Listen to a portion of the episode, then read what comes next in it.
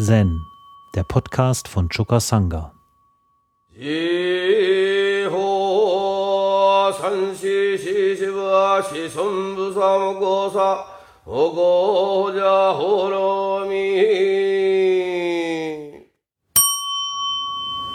Manjushris Dreierlei und Dreierlei.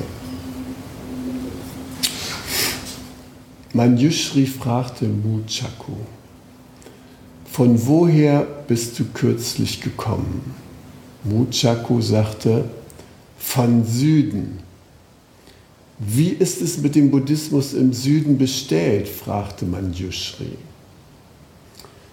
Die Mönche der letzten Tage des Gesetzes beachten die Lehren Buddhas wenig, antwortete Muchaku.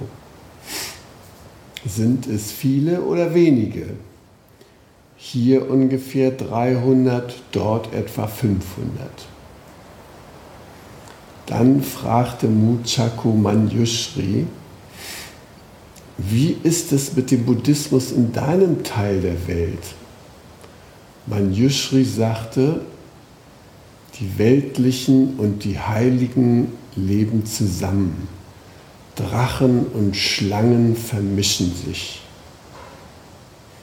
Sind es viele oder wenige?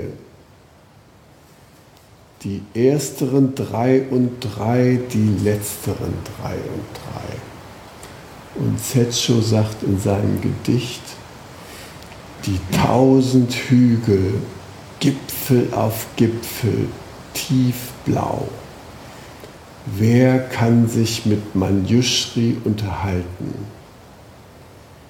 Wie ich über viele oder wenige lache, wie ich bewundere die ersteren drei und drei, die letzteren drei und drei.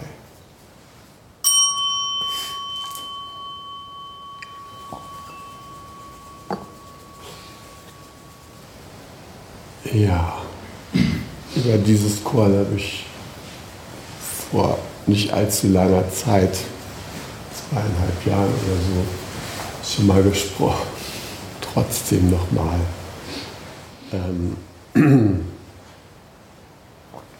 dieser Muchaku, der da dem Manjushri begegnet, ähm, ist eine historische Person, aber er lebt nicht zur selben Zeit wie Manjushri, als Manjushri äh, Jünger des Buddha war. Ja? Also Muchaku und Manjushri, da begegnen sich der real existierende Muchaku mit dem inzwischen transzendenten Manjushri. Hm. Der Legende nach äh, lebte ja Manjushri auf dem Berg Godai Buddha ist einer der heiligen Berge von China. Und da gibt es ein bestimmtes Tal, das ist irgendwie Manjushri gewidmet und die Mönche wandern da immer wieder rein. Äh, wir wissen das von den Choren von der alten Frau, wo die Mönche da sind. Taisanberg, das auch so ein heiliger Berg ist, wo man Manjushri treffen kann. Ja da wandern sie also alle immer hin und die sagt, ach, da geht auch schon wieder so ein guter Mönch. Ja. Und Joshu, der hört das von seinen Mönchen, was die alte Frau da kommentiert und sagt, naja, ich werde mal die alte Frau für euch prüfen. Ihr erinnert euch an die Geschichte. Ja. Hier geht also der, äh, oder hinten der Hintergrund dieses Chorens ist also, dass dieser äh, Muchaku ähm, in diesen Godai-Berg da hineinwandert und er begegnet Manjushri. Manjushri, ähm, dem wurde nachgesagt, ähnlich wie Avalokiteshvara, dass der eben als transzendentale Gestalt äh, das Erscheinungsbild vieler Menschen annehmen kann, um den Suchenden, die nach ihm suchen, zu erscheinen. Ja? Und die Szene ist diesem Muchaku da total äh, lebendig erschienen. Ja? Er kommt dahin und ähm, da ist ein Tempel, ein großer Berg und so. Und ähm, ein junger Mönch führt ihn zu Manjushri hin und er hat mit Manjushri ein längeres Gespräch. Ja. Und ähm, ein Teil dieses Gesprächs ist hier jetzt wiedergegeben in dem Koran. Ja. Und ähm, nach dem Ende des Gesprächs, ähm, da guckt er sich nochmal um und da ist kein Berg mehr und da ist kein Junge mehr und da ist kein Manjushri mehr und ist auch kein Tempel mehr. Und äh, dann geht er also weg. Und ähm, dieser Muchaku, der lebte in der Zeit von 821 hm, bis 900. Ne? Sein eigentlicher Name war Bunki, aber äh, posthum hat er vom Kaiser später den Namen Mu Chaku bekommen. Mu, kein Chaku, anhaften. Also kein Anhaften, ja. Hm. Also er hat tatsächlich es geschafft, alles Mögliche loszulassen. Ja. Vor allem hat er auch losgelassen, die Vorstellung, die damals irgendwie sehr virulent war, dass ähm, äh, der Buddhismus äh, eine ähm, Religion ist, die sich in bestimmten Phasen entwickelt, nämlich diesen drei berühmten Zeitaltern. 500 Jahre gibt es noch echte Erleuchtete, 1000 Jahre gibt es dann noch die Lehre und dann gibt es in den nächsten 10.000 Jahren die Verfallssymptome, wo die Lehre des Buddha vollständig verschwindet. Und das war so eine, eine Vorstellung, die damals verbreitet war.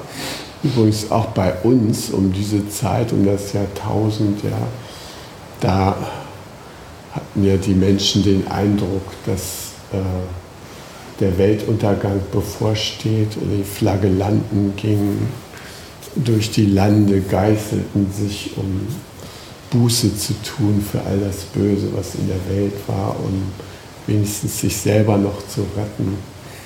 Und sogar in der Geschichte des Lebensgartens gab es ein denkwürdiges Ereignis ähm, auch heute sind ja so Katastrophenszenarien und Endzeitvorstellungen immer wieder unter den Menschen verbreitet, ja. Klimakatastrophe, äh, Bankencrash, was immer das Ende der Welt einleiten kann, ja. Äh, sind so vorherrschend und damals äh, gab es im Lebensgarten eine Frau so der ersten Stunde, die sich auch mit solchen äh, Weltuntergangs- und Weltrettungsvorstellungen ähm, beschäftigt hatte. Und zu der damaligen Zeit war das noch ganz neu, dass äh, vor manchen Diskotheken so Laserstrahlen weit in den Himmel angekündigt haben, wo der Ort des Geschehens war. Ja. 20, 30 Kilometer konnte man diese Lichtkegel sehen und ähm, so war das also hier auch im Lebensgarten vom Voices in Nienburg in der Diskothek, die da im Ortsausgang von Nienburg liegt.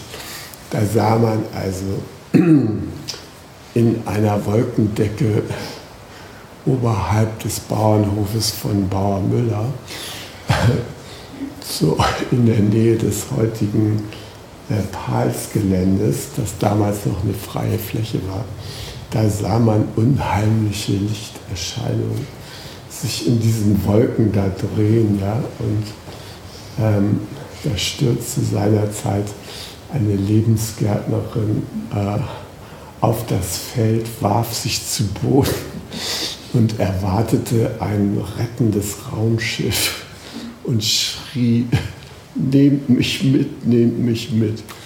da war nicht runtergekommen, sondern sie ist da liegen geblieben und musste dann auf neue Rettung warten. Ja. Ähm, ich will nur sagen, dieser komische Aberglaube, der ist auch in unserer Zeit immer wieder verbreitet. Und äh, mein Sohn Janis und ich, wir haben uns mal einen Spaß gemacht, wir haben einen großen Drachen gebaut.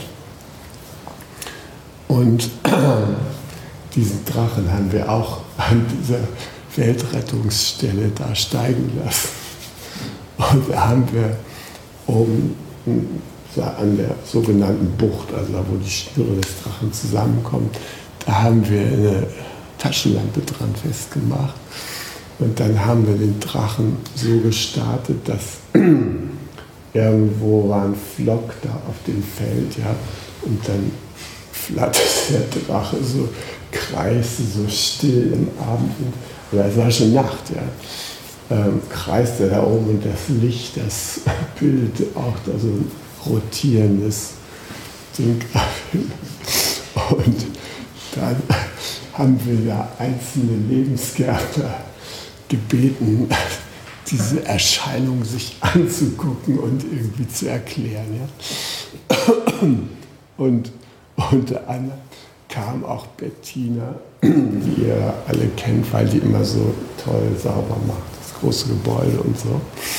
Und ihr Sohn Daniel, der war damals noch relativ jung, ja, der war auch neugierig geworden, ist genauso alt wie Janis. Ne? Der kam also auch, um sich diese Erscheinung anzugucken. Und Bettina war von Furcht ergriffen. Also erwartete da das Landen eines Raumschiffs. Ja, das haben wir natürlich total genossen. Später haben wir das Geheimnis gelüftet mit dem Drachen. Ich wollte nur sagen, müsst nicht glauben, dass in modernen Zeiten die Leute nicht solche Untergangsvorstellungen haben könnten und so weiter. Ja? Man hört genug Schreckliches in der Welt. Ne? Gonni hat mich gefragt, wird die Welt eigentlich immer schlimmer heute Morgen? Also na, man fragt sich, was ist manchmal los auf der Welt und uns bleibt es, unseren eigenen Einflussbereich zu klären. Ja? Was die Großen da an ihren äh, Casino- und Börsentischen und so weiter machen, da haben wir nur sehr mittelbar Einfluss drauf. Ja? Was wir beeinflussen können, ist erstens hier uns selbst, unser eigenes Herz, und dann so unsere unmittelbare Umgebung. Und darauf können wir uns konzentrieren. Ja? So, also die Situation hier war also Muchaku. Muchaku lebte, der hat die zweite große Buddhistenverfolgung erlebt. Ne, die war 844 in China. Ähm, in der Zeit dieser großen Buddhistenverfolgung wurden 4000 Klöster zerstört, 260.000 Mönche wurden zwangslaisiert. Ja. Und ähm, die meisten buddhistischen Sekten wurden verboten. Und äh, nur die Zen-Sekte, die eben nicht so ähm, spektakulär mit großen Gebäuden und ähm, Schriften und so weiter vertreten war und auch nicht so bei Hofe präsent war, sondern mehr so in den entlegeneren Bergen und so ihr Wesen trieb, die ist da sehr gut dabei weggekommen. Und ähm, ab und zu erzähle ich ja die Geschichte von, diesem, äh, von dieser Zeit der Buddhistenverfolgung, wo da nur so ein so eine kleine Schar von Mönchen übrig blieb. Also sie, diese Verfolgungen waren unterschiedlich. Manchmal wurden nur alle Mönche unter 50 da einkassiert, ja. Und die wurden dann gleich der Armee zugeführt. Ne? Und hm, manchmal wurden halt die Klöster ganz zerstört und so. Ja, also in so einem Kloster, wo, wo gerade mal so fünf Oldies noch überlebt haben, ja. Äh, da fragen die sich, was aus ihnen werden soll. Die ganze Jugend hat man da abgeholt ne? und ist also zwangs äh, worden mit Militärdienst und so. Und dann sitzen da diese alten Mönche und, und überlegen, was sie tun sollen und so. Und der alte Abt, der hm, sagt dann schließlich, also wir müssen irgendwas tun. Dieser Niedergang, das, äh, wir werden älter und älter und es kommen keine jungen Leute ewig Fehlt ja auch so ein bisschen der Anschluss der Jugend, naja, nicht ganz, aber na, wir werden jetzt älter und älter, was, was machen wir jetzt? Hm? Und da fällt ihnen ein, da gibt es diesen Zen-Meister, der da, ein Roshi, der da irgendwo in seiner Höhle da in der Nähe des Klosters in den Bergen haust. Und also der Abt geht zu dem hin, ja,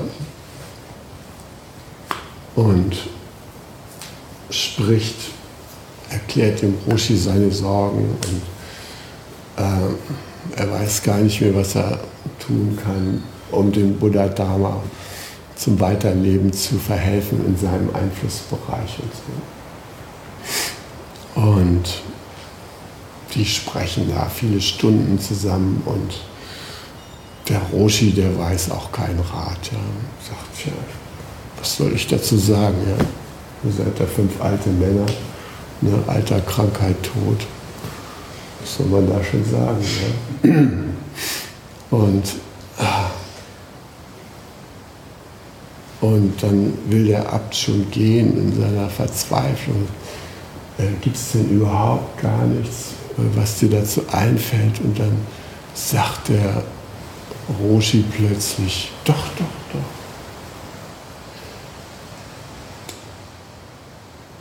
Unter euch ist einer, der ist Maitreya. Der Abt sagt, Maitreya, der kommt doch erst in so und so viele Millionen Jahren, das kann doch gar nicht angehen. Ne? Doch, doch, doch, sagt der Roshi. Einer von euch ist Maitreya. Da geht der Abt dahin und sitzen sie abend fünf da wieder zusammen und oh, stöhnen, was soll denn sein und so. Und der fragen die anderen Menschen, na, hat der Roshi da irgendwas sagen können und so. Der Abt sagt, tut mir leid, der weiß auch keinen Rat, was wir tun können. Und dann hat er noch was ganz Verrücktes gesagt. Er hat gesagt, einer von uns ist Maitreya. Das hören die anderen und sagen, das ist eine verrückte Idee. Ne? Aber wer weiß ja. Und daraufhin fangen sie an, sich gegenseitig zu beobachten. Könnte hier einer Maitreya sein? Ja? Ist es vielleicht der Klaus? Oder ist es Gautami? Oder Jürgen? Conny? Wer könnte das bloß sein? Ja? Und vorsorglich behandeln sie jeden Einzelnen mit großem Respekt. Ja? Einfach mal so verrückte Idee auch sein. Es könnte ja doch sein. Und auf diese Weise entsteht in diesem Kloster eine total neue Atmosphäre.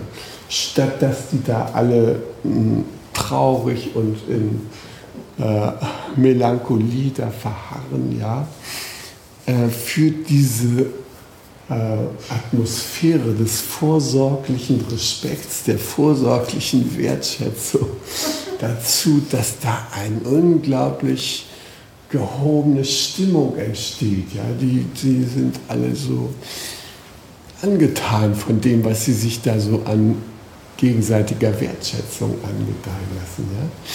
Und die Augen glänzen und äh, die ganze Atmosphäre in der Crew kommt hoch und Besucher, die zufällig da vorbeikommen, die sagen, Mensch, habt ihr das Blitzen in den Augen dieser alten Mönche gesehen? Ja, diese glänzenden, schönen Gesichter und so weiter. Ja. Lass uns mal Picknick machen und so.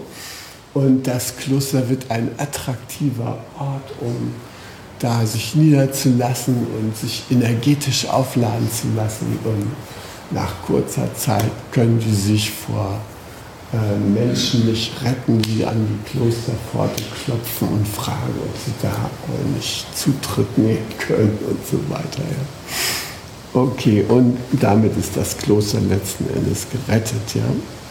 Also es in der Zeit der großen Buddhistenverfolgung passiert, diese Geschichte. Ja. Und ähm, vielleicht ist es auch für uns gut, mal mit der Theorie zu arbeiten, dass einer von uns hier Maitreya ist. Ja? Hm. Man ärgert sich nicht mehr über die Leute, sondern sagt, Maitreya hat merkwürdige Seiten, aber vorsichtshalber gehen wir mal davon aus, dass das was Gutes für uns ist.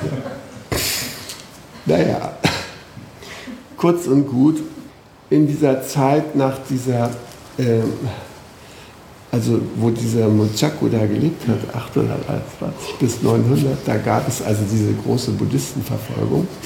Und schon vorher, 400, so und so viel, 444, gab es auch schon eine große Buddhistenverfolgung.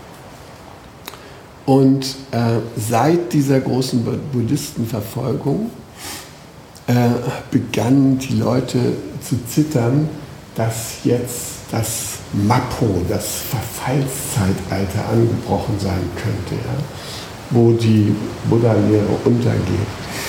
Und also um 589 begann deshalb in der Nähe des Wolkenheim-Klosters oder ja, in der Nähe des Wolkenheim-Klosters bei Peking begann der Abt Jingwan damit eine große Höhle, ähm, die sogenannte Donnerklanghöhle, ähm, auszustatten mit Steinplatten, um den Weltuntergang vorzubeugen bzw.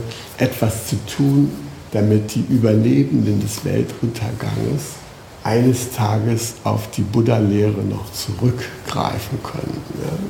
Ja. Er hatte also ähm, in dieser Höhle hat er angefangen, die Sutren des Buddha auf Steinplatten gemeißelt da reintragen zu lassen. Und das war ein Projekt, was der begonnen hatte. Und das hat äh, rund 500 Jahre gedauert. Und in diesen 500 Jahren wurden 5000 Inschriftsteine äh, gemeißelt mit jeweils so und so viel tausend Schriftzeichen da drauf. Und diese Platten wurden in dieser Donnerklanghöhle da untergebracht, ja? in diesem Stein-Sutrenberg. Und ähm, dann ist aber kurz, also Jahre später, 400 Jahre später, genauer gesagt um das Jahr 1117, hatte der ähm, Tong Li, Großmeister Tong Li, der ebenfalls in diesem Wolkenheim-Kloster aktiv war, der hat äh, überlegt, dass jetzt, wo das Land ständig heimgesucht wurde von den Barbaren, äh, und gesehen, dass auf diesen 5000 Platten noch nicht der allerwesentlichste äh, Anteil der Sutren des Buddha äh, festgehalten wurden, sondern dass da noch viele Sutren äh, unbearbeitet waren, hat er ein Großprojekt aufgelegt und hat in unfassbar kurzer Zeit, nämlich von 1093 bis 1094, hat der 4080 Platten meißeln lassen. Ja. Das Werk sozusagen, was dieser andere abbegonnen hatte, ne, das hat er versucht in rasend schneller Zeit zu Ende zu führen. Und die haben, äh, sind dabei unglaublich ähm, vorgegangen. Also ähm, die, die Platten wurden genormt. Ähm, man hat einen Druckstock genommen, der schon äh, gedruckt war mit den ganzen Sutren des Buddha, die für, das, äh, für den König von Korea ähm, gedruckt worden waren. Davon hatte man eine Ausgabe genommen. Man hat die Seiten sozusagen aufgetrennt und hat, äh, konnte sozusagen parallel schon die Steine meißeln, während der erste dann diese nach und nach ja, die Schriften da eingemeißelt. Der hat das so organisiert, dass gleich der ganze Kanon da aufgeteilt werden konnte in Steinplatten. Außerdem wurden die Steinplatten von vorne und hinten beschriftet, gemeißelt. Und also in einem titanischen Akt haben die tatsächlich, was wohl für 500 Jahre gebraucht haben, in zwei Jahren weitere 5000 Platten da gemeißelt. Und nun waren aber diese Barbaren da schon im, im Anmarsch und drohten das Kloster zu äh, besetzen und zu zerstören. Jedenfalls äh, konnten die die auch nicht mehr da in der Höhle unterbringen, sondern sie haben dann ein äh, Steingrab sozusagen gegraben. Ja? Und das weiß ich, äh, 20 Meter lang, 9 Meter tief, 5 Meter breit oder so. Und da wurden diese äh, 4080 Platten in äh, Lehmstaub eingehüllt und dann verbuddelt. Ja. Und der äh, Tong Li, der hat dann eine Stele hinterlassen, die datiert von 11.017 und in, auf dieser äh, also 100 Jahre später erschienenen Stele wird beschrieben, dass in der Nähe dieses Wolkenheim-Klosters, äh, da und da, wo die Pagode des Klosters ist, äh, daneben befindet sich der Eingang zu, diesem, zu dieser steinernen Bibliothek. Ja. Und dieses Kloster wurde im Zweiten Weltkrieg zerstört. Auch die Pagode, die Japaner haben das Ding bombardiert und also alles in Schutt und Asche gelegt. Aber 1957 hat ein deutscher ähm, Forscher, Lederrose hieß der aus Heidelberg, der hat äh, die Stele gefunden und die Stele entziffert.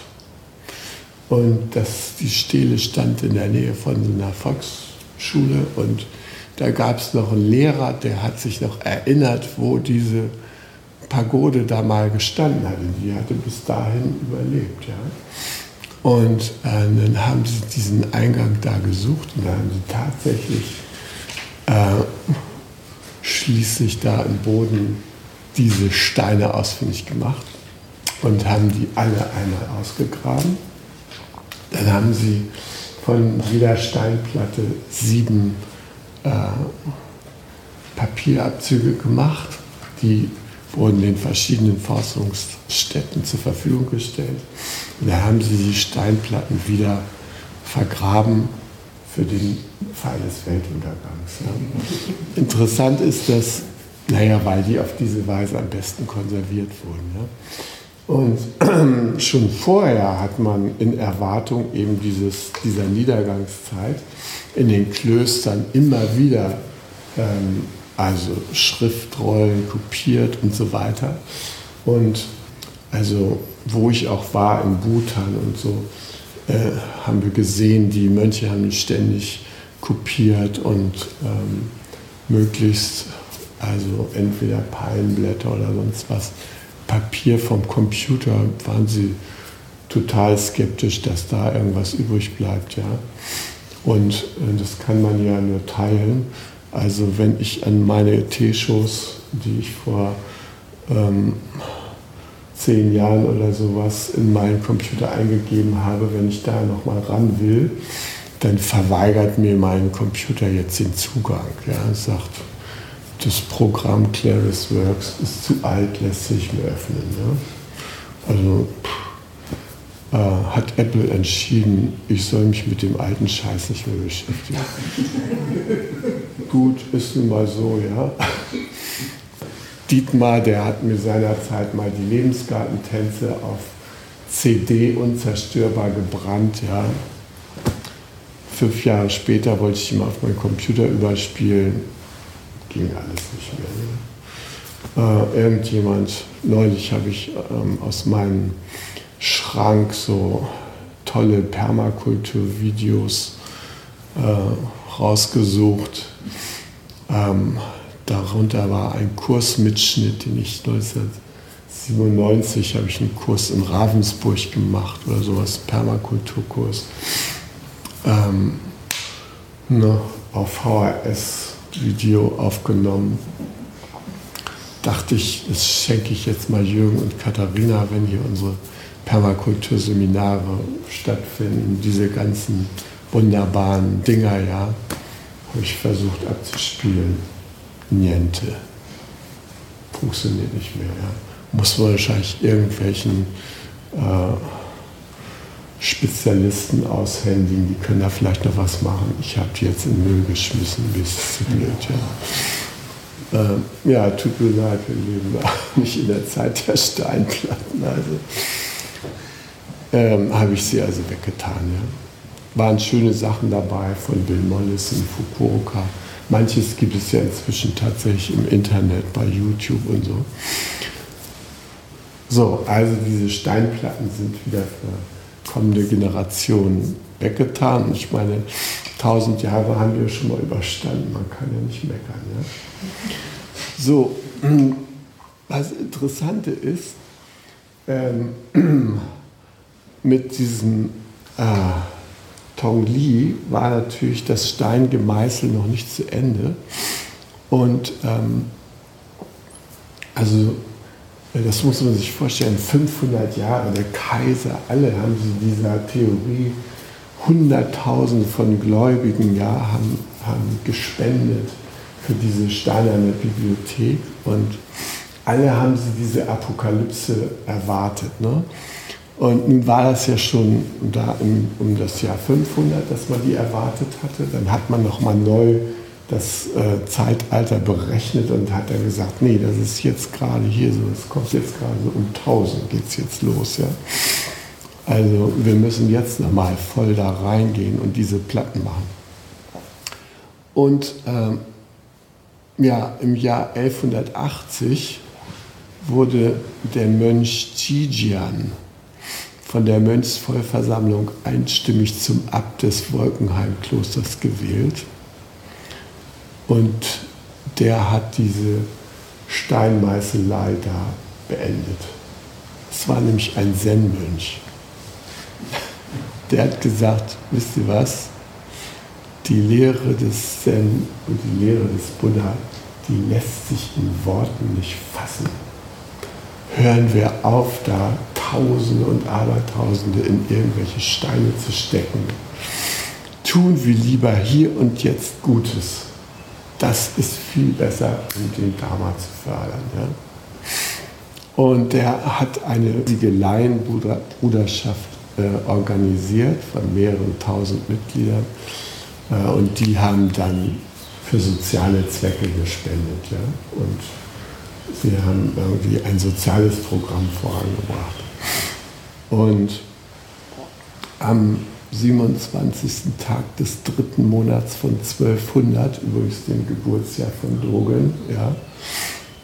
Äh, da ist er gestorben und kurz vor seinem Tod hat er eine, einen Vers hinterlassen, der als Grabinschrift auch noch heute erhalten ist. Und da schrieb er, da ich mich auf den Weg in die Verwandlung mache, hinterlasse ich euch Folgendes. Was kann man mit Worten denn sagen? Hm.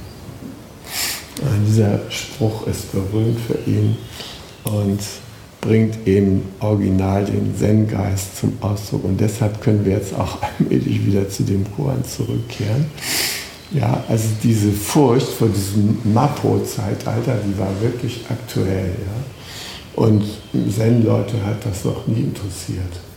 Ja, die haben nie die Vorstellung gehabt, dass der Buddha-Dharma äh, untergehen könnte nach irgendeinem Zeitablauf und so weiter, sondern für uns Zen-Leute gilt der Grundsatz, entweder wir sind Buddhas Knochen oder es gibt keine. Ja? Dieses Sammeln von Reliquien, was auch damals üblich war, ne? das bringt überhaupt nichts. Ja? Entweder wir halten ihn lebendig oder er geht unter. Ne? Und so ist auch hier diese Begegnung zu verstehen. Ja? Der Muchaku, der lebt halt in dieser äh, Phase, wo diese Untergangs- und apokalyptischen Vorstellungen herrschen, ja. Und der begegnet ja dem Manjushri und Manjushri fragt ihn denn, naja, wie ist es denn nun bestellt um den Buddhismus? Du scheinst ja voller Ängste zu sein und so weiter. Ne? Und der sagt dann, die Mönche der letzten Tage des Gesetzes beachten die Lehren Buddhas wenig. Ja?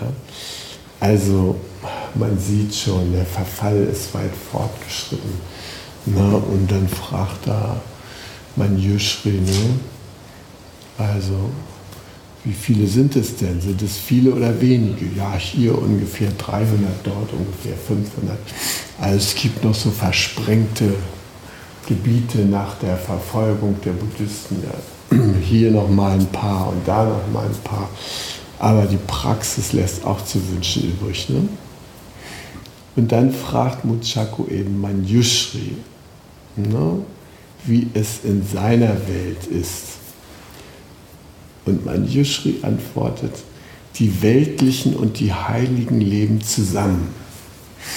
Das ist schon mal so eine typische Zen-Aussage. Ja? Also das Heilige, das sich vom Profanen unterscheidet, ist nicht das wirklich Heilige nach unserer Auffassung. Ja?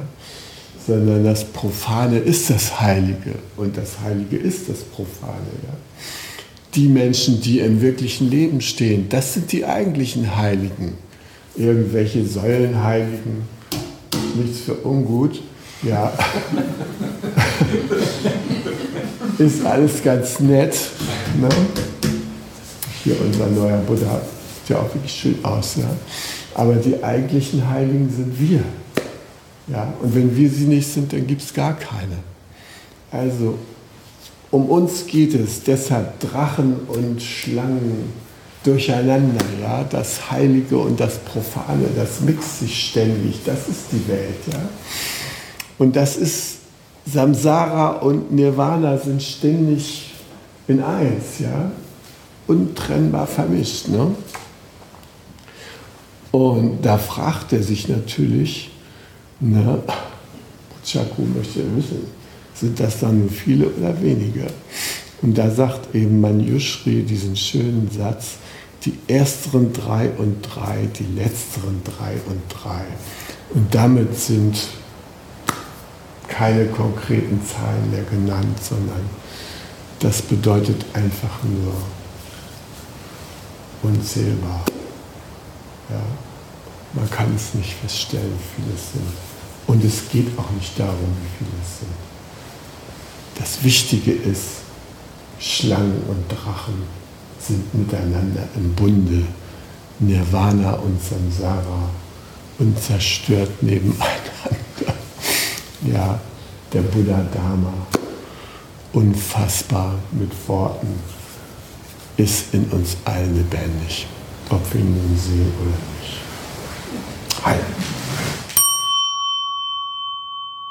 Zen, der Podcast, ist eine Produktion von Chokasanga e.V. in Kooperation mit dem Podcaststudio Paderborn.